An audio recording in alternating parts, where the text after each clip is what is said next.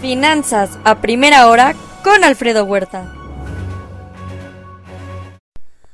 Muy buenos días. En el tema COVID son 692.5 millones el total de infectados. Ayer sumaron cerca de 100 mil nuevos casos en el mundo, alrededor de 30 mil en Estados Unidos. Año 2, día 12 de la guerra. China refrenda lazos con Rusia. Ucrania pide a residentes de Kherson que evacúen mientras Rusia intensifica los bombardeos. Con una combinación entre aumento de impuestos y reducción de gastos, Joe Biden está listo para detallar al menos una reducción de 2 billones de dólares para reducir el déficit en el presupuesto que se anunciará mañana jueves. Los aumentos de impuestos afectarán a personas con altos ingresos y algunos corporativos, ayudarán a extender la solvencia de un fondo fiduciario clave del Medicare por más de 25 años. La Fed considera que la tasa de interés podría alcanzar niveles más altos de los estimados por el mercado. Hoy estará Jerome Powell nuevamente ante el Congreso. La tendencia y lucha contra la inflación no ha terminado. Podrían volver incrementos de 25 a 50 puntos base. México dispuesto a buscar un panel de controversia sobre el caso de maíz transgénico. Estados Unidos da la bienvenida. Mercados afectados por riesgo de política monetaria más restrictiva. Hoy hay decisión del Banco de Canadá. En Estados Unidos datos del, ADP, el Facebook y nuevamente testimonio de Jerome Powell. El mercado debate ahora un rango de, de techo de tasa de interés de 5,50 y hasta el 6%. En Asia Pacífico, sesgo negativo. Salvó Japón con alza del 0.5%, el resto a la baja. Destaca Hong Kong 2.4% negativo. Se aceleró el déficit de balanza comercial y cuenta corriente de enero en Japón. En Europa presentan movimientos con ligera mayor inercia positiva. Alemania, Italia, el IBEX de España, aumentos eh, hasta de 0.5%, bajas marginales de Francia y el Financial Times de Londres. Adidas advierte sobre primera pérdida anual en tres décadas y recorta dividendo. El PIB al cuarto trimestre de la eurozona creció al 1.8% anual, menor a lo estimado. Cayeron las ventas minoristas de Alemania en enero al 6.9% anual la producción industrial intenta recuperar un poco de espacio. En eh, divisas hoy, un índice dólar arriba 0.1%, ayer creció más del 1.2%. El euro en 1.053 pierde 0.1% y marginal alza en la libra arriba de 1.18. En materias primas hoy estabilidad en el precio del crudo después de caídas importantes del día de ayer.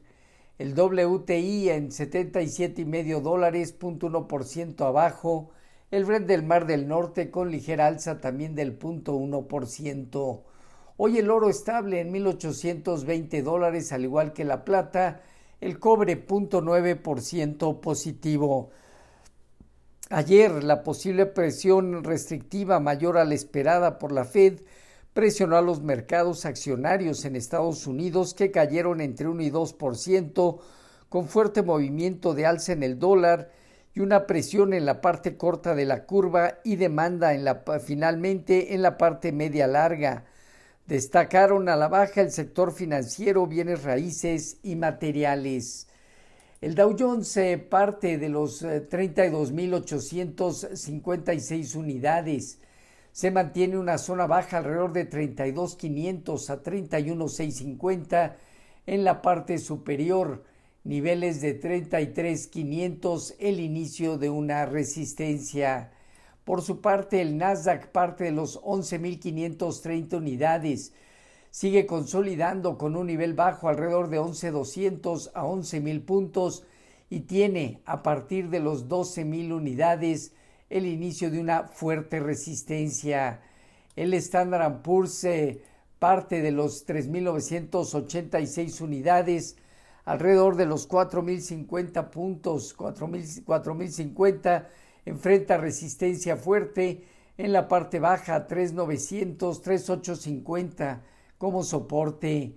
El rendimiento del bono a 10 años finalmente dentro de su volatilidad finalizó en 397. Hoy el informativo anda operando marginalmente arriba de 397. Respecto a nuestros eh, mercados, el peso mexicano se vio presionado por el movimiento del dólar y se depreció 0.7% a niveles de 18.12. Sin embargo, vemos en el marco general que sigue validando una zona baja de 18 a 17.70, teniendo en la parte superior 18.50, 18.80 como resistencia importante. Fondeo diario, papel gubernamental y bancario en 11%, latía 28 días en 11.29. La bolsa en México terminó 1.6% abajo en 53.068 unidades con una operatividad promedio. El principal indicador tiene alrededor de los 55.000 puntos, zona superior, 52.100, 51.000 puntos, zona baja. La tasa riesgo país de México en 265 puntos. Datos de Azur, OMA, y Volaris registraron avances interanuales eh, positivos durante el mes de febrero. Por otro lado, Bimbo compra Belpitar en, en, Rumanía y llega a 34 países.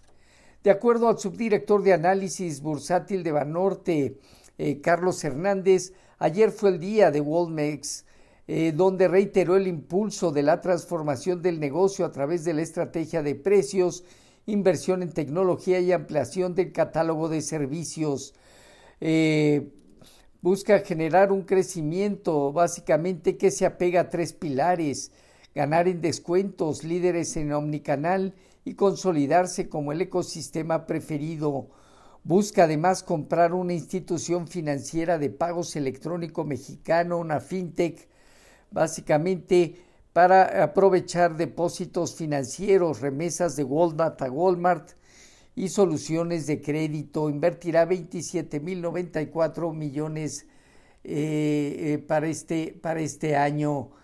Eh, por otro lado, la encuesta de Citibanamex de expectativas muestra que para el 2023 la tasa pico de Banjico podría estar en 11,5%, el tipo de cambio en 19,47%, la inflación en 5.30 y el PIB en 1.4%.